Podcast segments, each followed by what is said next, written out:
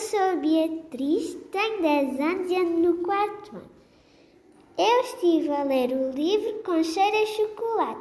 Ele tem mesmo cheiro a chocolate. Ele tem 15 histórias. A minha preferida foi O Rui Fugiu de Casa. Eu gostava muito que vocês também requisitassem este livro e foi escrito por Alice